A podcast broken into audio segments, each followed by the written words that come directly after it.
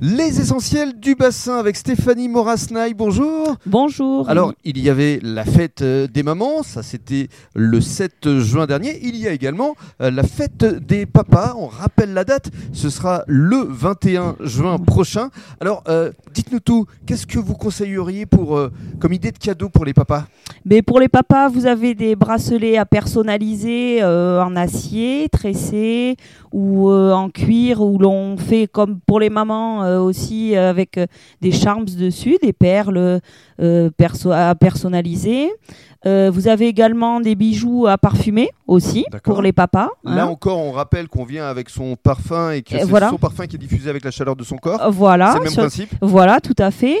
Et après, vous avez de belles montres hein, Maserati, de la marque Maserati, automatiques, euh, de belles montres, voilà, sportives euh, ou euh, pour un papa sportif ou rocker ou euh, tout ce que l'on veut. euh, voilà, on peut venir euh, découvrir, voilà, tous les modèles que je que je propose euh, pour la fête des papas. La bijouterie MSN essentielle du bassin. Et puis alors on a parlé maman, on a parlé papa. Il y a même des idées de, de cadeaux pour le- les enfants avec notamment des, des horloges en forme de Lego. Oui, tout à fait. Des, euh, pour les enfants, hein, euh, et de 7 à 77 ou 99 ans même, Oui.